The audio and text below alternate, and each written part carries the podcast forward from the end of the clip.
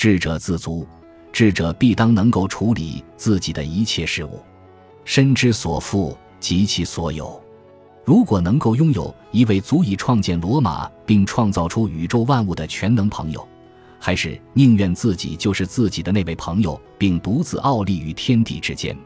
既然没人能在观念和意趣上胜过自己，还有谁是自己不可或缺的人呢？只应依靠自己，因为等同于至尊就是至大的幸福。能够如此特立独行者，绝无冥顽之气，而是富有智者风范。无异于神明。